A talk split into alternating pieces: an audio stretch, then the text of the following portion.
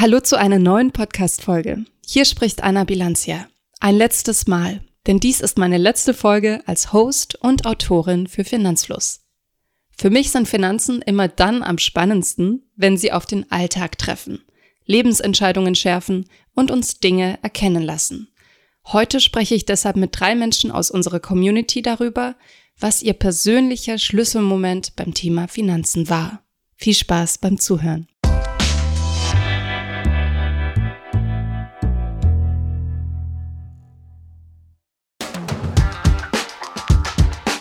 Heute geht es also um den Moment, in dem unsere Interviewpartner ihr Budget, ihre Anlagen oder ihre Zukunftsplanung selbst in die Hand genommen haben.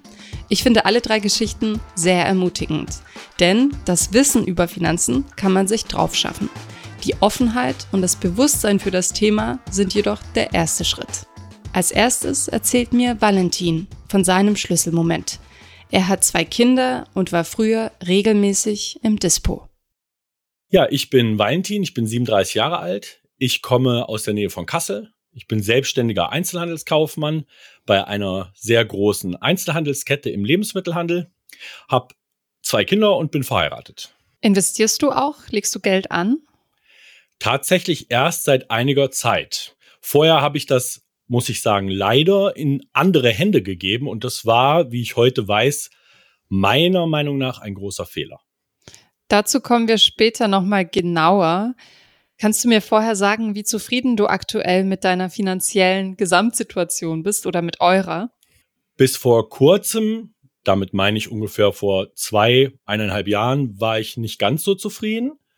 Heute bin ich wesentlich zufriedener. Das liegt zum einen daran, dass wir ein wenig geerbt haben und zum anderen auch daran, dass ich endlich alles in die richtigen Bahnen geleitet habe. Wie würdest du denn deine Einstellung zu Geld beschreiben? Ist die gut? Also, ich muss das vielleicht so sagen, meine Frau und ich sind vollkommen unterschiedlich groß geworden. Meine Frau hat ein, ich nenne es mal klassischen Haushalt mit Mama und Papa, die sind beide arbeiten gegangen und ihr hat es eigentlich an nichts gefehlt. Ich bin bei Mama aufgewachsen und äh, Mama hat es im Prinzip und uns an allem gefehlt. Und ähm, wir sind sehr arm aufgewachsen. Meine Mutter ist halt äh, teilweise für 50 Cent die Stunde arbeiten gegangen, nur um noch was dazu zu verdienen. Und demzufolge war Geld immer ein Thema, das schwierig war, weil es gefehlt hat. Das klingt hart. Ja, darum bin ich froh, dass es heute umso besser ist. Wie würdest du denn sagen, ist dein Verhältnis zu Geld heute als erwachsener Mann und Familienvater?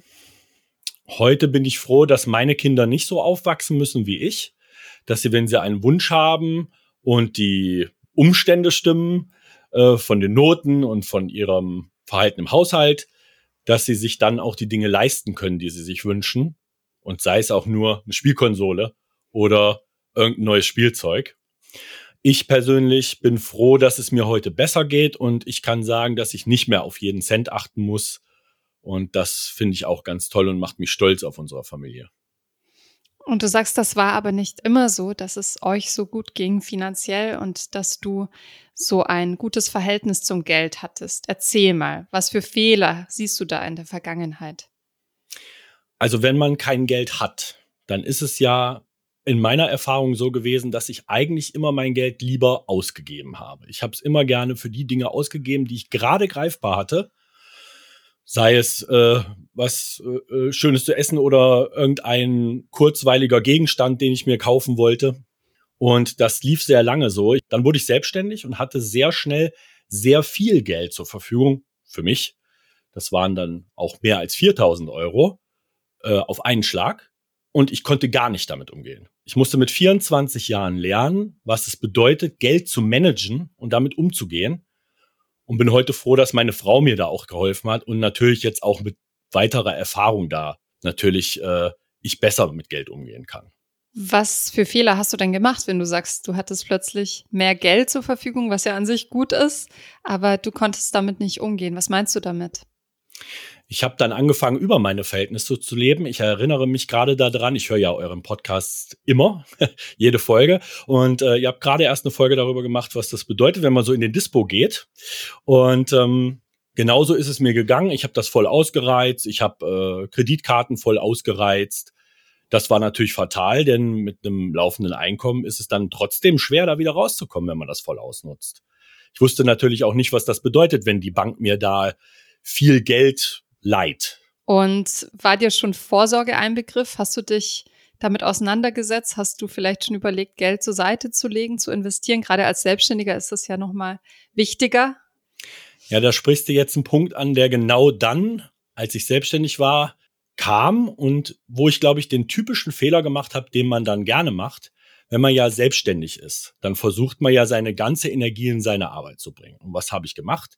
Ich habe natürlich jemand anderem die Möglichkeit gegeben, das Geld für mich vernünftig anzulegen. Also ich habe einen Berater mir gesucht, der mir dann auf Basis einer Provision verschiedene Versicherungsmodelle angeboten hat. Ganz typischen Fehler gemacht und habe dann meine ganze Altersvorsorge in Versicherungen oder ähnliche konservative oder nicht lohnenswerte Konzepte gesteckt und äh, habe heute feststellen müssen, dass das nicht so schlau war. Erzähl mir von dem Moment, in dem du gemerkt hast, da läuft was falsch. Ich will das ändern. Ich habe äh, irgendwann vor, ich würde sagen, drei Jahren angefangen, darüber nachzudenken. Ist das alles richtig, was du da machst? Kannst du nicht vielleicht dich erstmal ein bisschen noch erkundigen, bevor es zu spät ist? Ich meine, ich bin zu dem Zeitpunkt etwa 34 Jahre alt gewesen, 33, 34 Jahre alt und musste überlegen, reicht meine Zeit für meine ganzen Sachen, die ich gemacht habe, so noch aus? Ich habe dann entschieden, mich selber zu bilden und habe das dann getan über meine Lieblingskanäle, über YouTube und natürlich auch über Podcasts. Über YouTube bin ich dann auf euch gekommen und habe halt einfach auch merken müssen, oh Mann, da gibt es so viel bessere Konzepte, die mich einfach viel mehr überzeugen. Und dann habe ich angefangen, umzukrempeln. Also wie lange hast du dich damit beschäftigt und wann hast du dann umgekrempelt? Also ich habe vor in etwa einem Jahr den Entschluss gefasst, jetzt ist Schluss ich muss das anpacken und habe angefangen, erstmal bei ganz einfachen Dingen wie natürlich dem Alltag, aber auch bei meinen Konten und habe gesagt, okay, die ganzen alten Sparbücher, die ganzen alten Dinge, die Oma, Opa und noch ein Opa und noch eine Oma gemacht haben, das muss weg. Ich habe unsere Konten komplett entschlackt und habe alle Konten gekündigt, die übrig waren, außer den Girokonten auch meine Kinder haben beide ein Girokonto und ein Tagesgeldkonto. Mehr nicht. Das ist alles, was es noch gibt. Und dann habe ich angefangen, das Geld, das ich auf irgendwelchen Versicherungen hatte, die eben nicht mehr lohnenswert waren, wieder abzuziehen und in ein ETF-Portfolio zu stecken, das ich auch bis jetzt weiter bediene über einen Sparplan. Das gleiche versuche ich jetzt, bin jetzt gerade dabei, für meine Kinder Depots anzulegen, die auch ebenfalls dann von ihren Girokonten bedient werden über Sparpläne. Und auch da muss ich wieder sagen, habe ich auch von euch gelernt. Und zwar finde ich es schön, den Kindern zu vermitteln, dein Taschengeld, das ist nicht nur zum Ausgeben da. Wir teilen verschiedene Bereiche des Taschengelds auf verschiedene Dinge auf. Und da zum Beispiel eben auf Tagesausgaben, weil sie sich ein Eis kaufen wollen und auf ihre Rente, weil sie was für die Rente tun sollen und zum Sparen für etwas Größeres.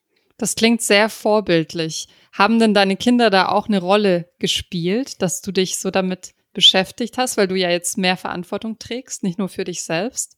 Ja, auf jeden Fall. Ich persönlich kam ja, wie gesagt, aus einer äh, ärmeren Familie und finde es besonders wichtig, dass meine Kinder schon jetzt wissen, wie es für sie in Zukunft laufen kann und wie es werden kann. Und dass sie was dafür tun müssen, auch jetzt schon, weil die Zeit halt für sie spielt. Sie spielt auf ihrer Seite. Bei mir ist es schon noch so ein 50-50-Ding. Und sie haben noch viel Zeit auf ihrer Seite. Das ist genau das, was wichtig ist, was ich halt auch lernen durfte. Und du hast also deine Finanzprodukte, nenne ich es mal, aufgeräumt.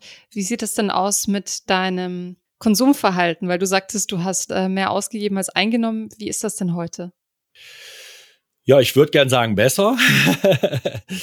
Doch, also es ist schon besser. Wir haben bestimmte Regeln festgelegt und das fängt manchmal auch bei so einfachen Dingen an. Ich habe jetzt eben gesagt, äh, dass mein Verdienst tatsächlich relativ schnell auf über 4000 Euro im Monat angestiegen ist. Jetzt ist es toll, wenn man jemanden hat, der einem dabei hilft und der einen unterstützt, weil das hat nicht jeder. Und ich hatte das Glück, dass ich mit meiner Frau zusammen soll jetzt nicht klingen, als hätte sie mir Handschellen angelegt. So war es auf keinen Fall. Im Gegenteil, sie hat mich wirklich unterstützt und sie hat gesagt, pass auf, wenn dir das so schwer fällt, dann müssen wir mit kleinen Sachen anfangen. Dann lass uns doch über alles, was wir über 50 Euro ausgeben, abstimmen. Lass uns darüber reden. Brauchen wir das wirklich? Und was auch ein toller Trick ist, ist halt, naja, wie wir alle das so machen, in der Amazon Wishlist oder im Einkaufskorb die Dinge erstmal verweilen zu lassen, bis man sie auch eine Weile drin hat. Oh Mann, wie viel ist da wieder rausgeflogen, was ich nie gebraucht hätte. Wahnsinn. Da hast du dich sozusagen selbst ein bisschen erzogen. Das sind gute Tricks. Was würdest du denn sagen, hättest du gerne früher über Geld gewusst? Ich glaube, ich hätte gerne früher über Geld gewusst, dass es einen nicht glücklicher macht, es einfach nur auszugeben schon in jungen Jahren etwas dafür zu tun, auch schon im mittleren Alter beträchtliche Beträge aufbauen zu können. Mit Hilfe der Zeit. Du hättest gerne gewusst, dass es sich lohnt, was zur Seite zu legen, sozusagen. Ja, auf jeden Fall. Also das ist was sehr Wertvolles, das auch Menschen können, die ein sehr niedriges Einkommen haben. Was ist deine Botschaft an unsere Zuhörerinnen? Also die wichtigste Botschaft ist, glaube ich, die Finanzflussfolgen sind Schön kurz, schön kompakt. Hört euch jeder an. Auch wenn ihr vielleicht das Thema in dem Moment nicht so interessant findet, sobald ihr zuhört, ist es gut. Ich kann das nur so empfinden und äh, deswegen mache ich das auch. Ich höre jede Folge. Bildet euch, das ist super wichtig. Vor allem bildet euch selber. Es ist ganz leicht und es erfordert kein besonders spezielles Wissen. Finanzen sind am Ende doch irgendwo einfach und das musste ich so für mich begreifen. Zumindest, wenn man sie nicht komplizierter macht, als sie sind. Das ist sehr gut gesagt und danke für das Lob nochmal. ja, man ähm, hört, ich bin schon begeisterter Hörer, das muss ich zugeben. das freut mich besonders. Ähm, und zu guter Letzt, hast du einen Traum oder ein Ziel, auf das du hinsparst? ja, tatsächlich. Was seit meinen Kindertagen auf meiner Agenda steht und was ich mittlerweile schon in mittelfristige Nähe befindet, das ist einen Pilotenschein zu machen.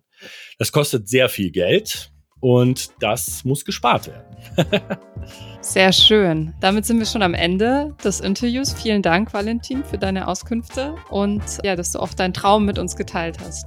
Danke dir.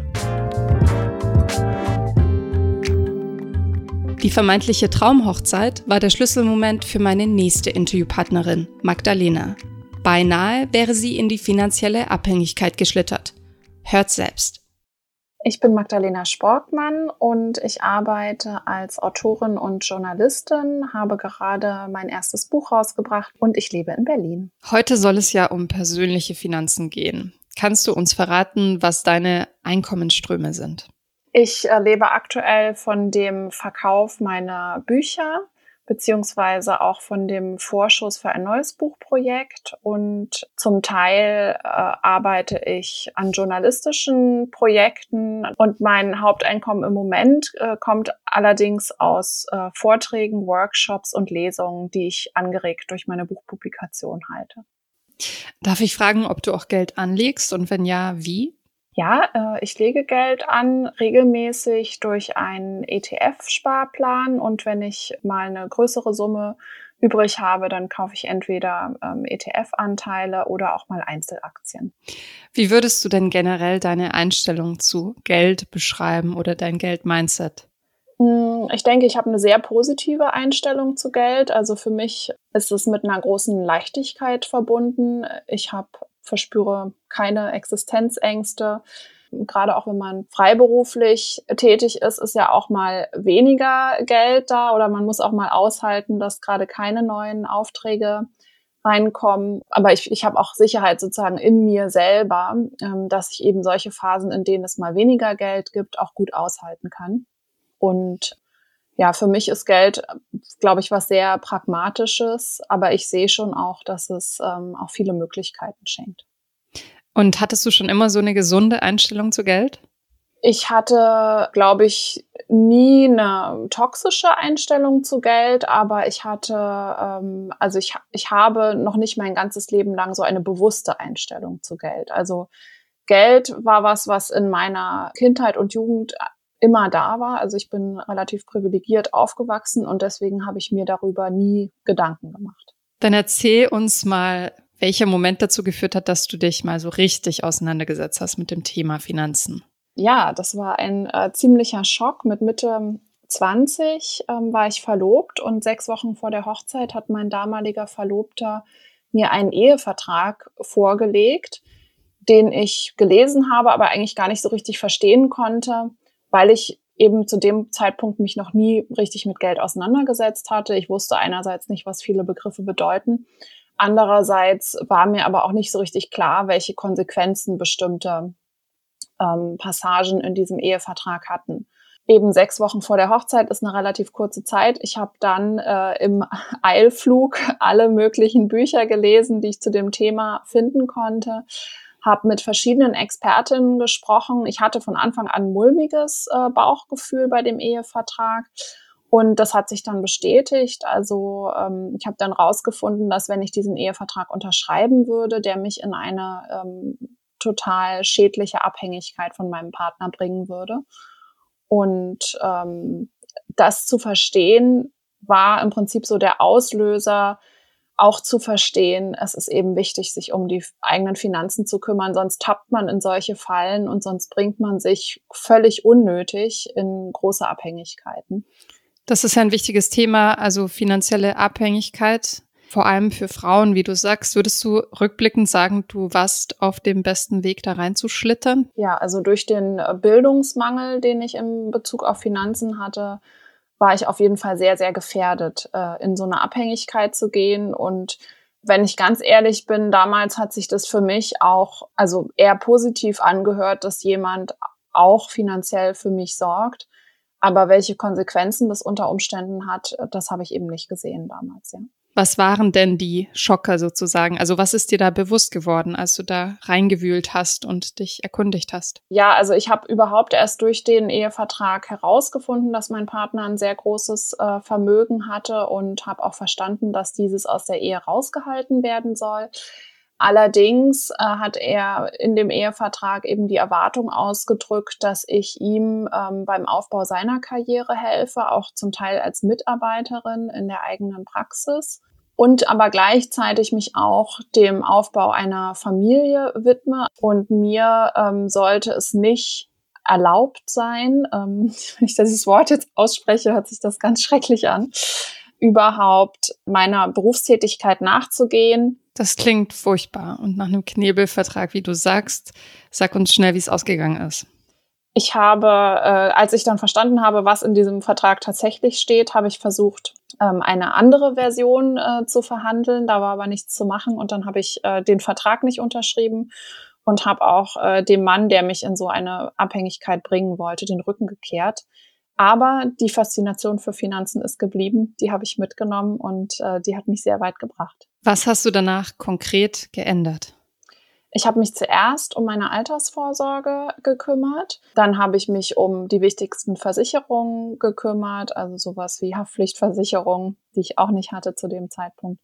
Und dann bin ich eigentlich, also ich war damals äh, gerade am Ende meines Studiums, beziehungsweise dann Berufseinsteigerin und da habe ich dann sofort mein allererstes Gehalt auch verhandelt, weil ich gelesen hatte, dass eben Frauen oft dieses erste Gehalt noch nicht mal verhandeln und dann auch später viel zu zögerlich und selten verhandeln. Und ich auch gesehen habe, Einkommen ist einfach ein großer Hebel, um dann auch einen Vermögensaufbau voranzutreiben. Und wie hat sich das angefühlt, dann sozusagen deine Finanzen in den Griff zu kriegen? Das war eine ganz große Erleichterung, weil äh, ich als Geisteswissenschaftlerin mit dem Bewusstsein ähm, studiert habe, dass ich niemals irgendwie genug Geld zum Leben haben werde. Das äh, wurde einem da von allen Seiten gesagt und ich habe dann gemerkt, doch, es liegt an mir. Ich kann dafür sorgen, dass ich immer genug Geld zum Leben haben werde. Und das war eine Riesenerleichterung und ja auch so ein total starkes Empowerment, einfach das selber in der Hand zu haben. Was hättest du gerne früher über Geld gewusst? Ich hätte glaube ich, gerne gewusst, ähm, welche langfristigen Konsequenzen es hat, wenn man als junger Mensch äh, nicht spart, beziehungsweise also was man sich da verschenkt, wenn man als junger Mensch noch nicht spart und Geld anlegt, weil Zeit einfach so ein wichtiger Faktor in der Vermögens, im Vermögensaufbau ist. Gibt es Aspekte zum Thema Finanzen, in denen du dich heute noch weiterbilden möchtest, wo du noch wachsen kannst? Ja, ich denke, also es gibt ja immer neue Anlageformen. Ähm, für mein Buch habe ich mich äh, intensiv mit Kryptowährungen auseinandergesetzt. Und ja, worüber ich auf jeden Fall mehr lernen möchte, sind NFTs. Jetzt habe ich gerade gehört, dass es ähm, Aktien an afrikanischen Songs ähm, oder der Musikbranche da gibt. Sowas interessiert mich. Ich denke, ähm, dass mein Finanzwissen wird sozusagen mit den Innovationen, die es in der Finanzbranche gibt, auch wachsen. Hättest du früher dir je vorstellen können, dass Geld so ein großes Thema für dich sein würde? Niemals, weil Geld, also meine, meine Eltern haben mir auch beide vermittelt, dass Geld eigentlich nur ein Mittel zum Zweck ist und das war auch nichts, worüber wir viel gesprochen haben. Und es war vielleicht in der Tendenz auch eher ein bisschen negativ konnotiert als etwas, was einen vielleicht auch korrumpieren kann. Und ähm, genau, obwohl ich eben in Wohlstand aufgewachsen bin, bin ich mit keinem sehr positiven Geldbild aufgewachsen. Was ist deine Botschaft an unsere ZuhörerInnen? Zuerst ähm, befragt euch selber, wie es euch mit Geld geht, also was ihr Gefühl, für Gefühle habt, wenn ihr an Geld denkt und wenn ihr über Geld nachdenkt. Und ähm, setzt euch damit zuerst auseinander, weil alles Finanzwissen der Welt kann einem nicht helfen, wenn man äh, ein ungutes Verhältnis zu Geld hat oder das irgendwie ablehnt, weil das Finanzwissen dann nicht auf fruchtbaren Boden fällt. Und ähm, wenn man soweit ist, dass man bereit ist, Geld in sein Leben zu lassen und Geld als ein mächtiges Werkzeug anzunehmen, dann ran an die finanzielle Bildung. Hast du einen Traum, auf den du hinsparst? Ich habe immer mal wieder kleinere Träume. Also ähm, ich reise sehr gerne und es gibt so bestimmte Reisen auf meiner Bucketlist, die ich gerne machen möchte und auf die ich spare.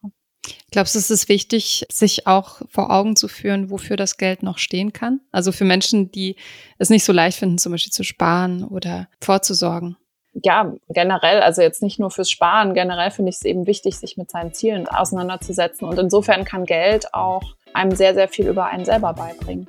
Und gleichzeitig finde ich es aber auch völlig okay, wenn sich Ziele mal ändern. Und das Geld ist ja dann nicht weg. Das Geld ist ja dann immer noch da. Man kann es umwidmen.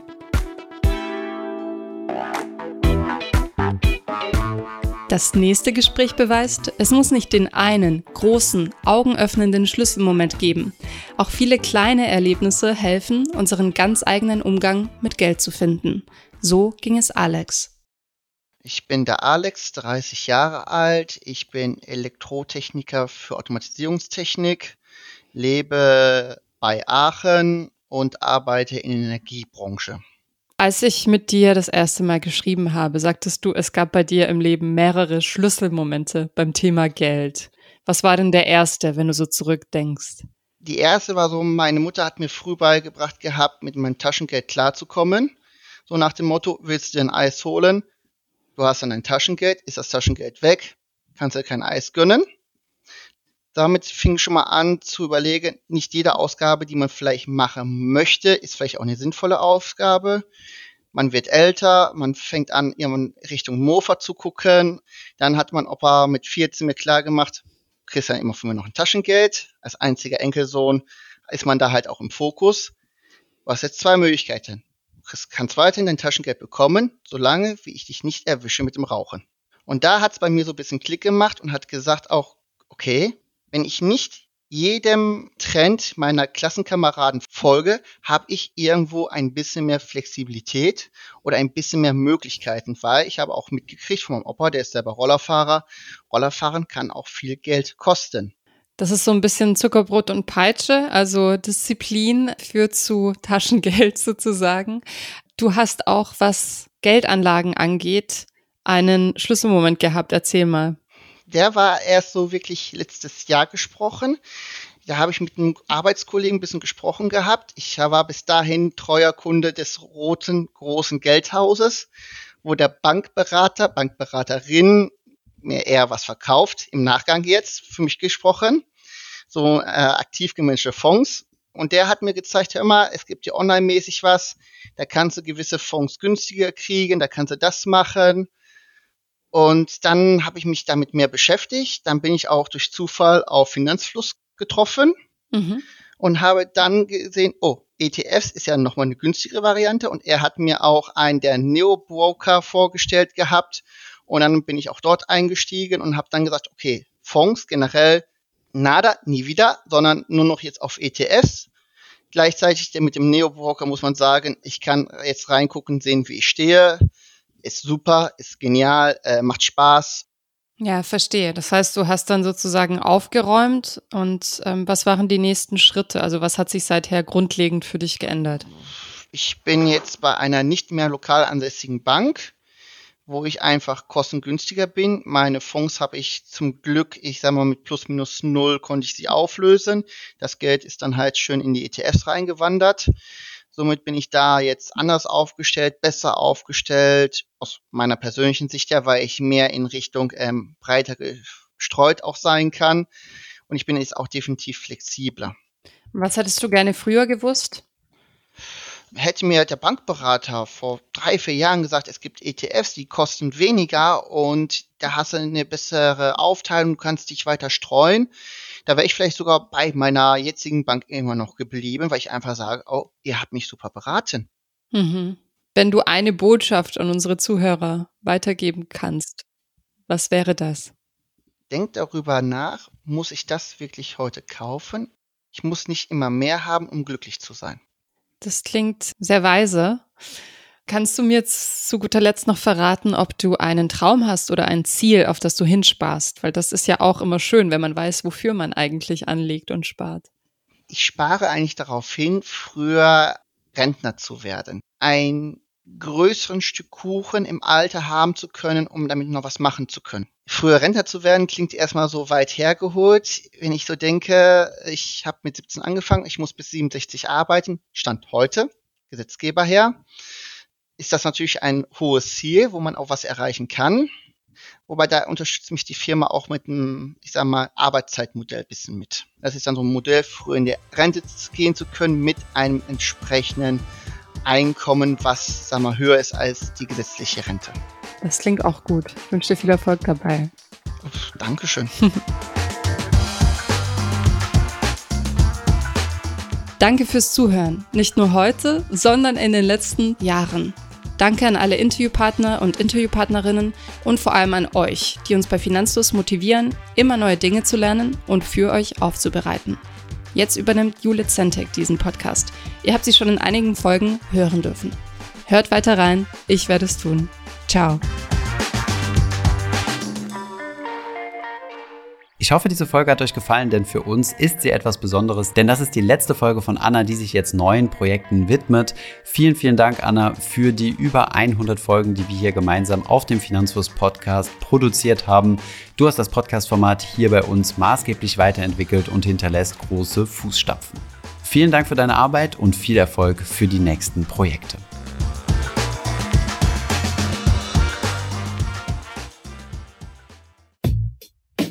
Ich hoffe, diese Podcast-Folge hat dir gefallen und du hast was dazugelernt. Wenn ja, dann erzähl doch gerne auch deinen Freunden und Bekannten vom Finanzfluss Podcast, die sich für das Thema finanzielle Bildung interessieren oder interessieren sollten.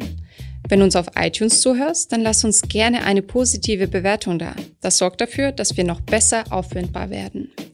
Alle wichtigen Links und Verweise findest du wie immer in den Shownotes zu diesem Podcast.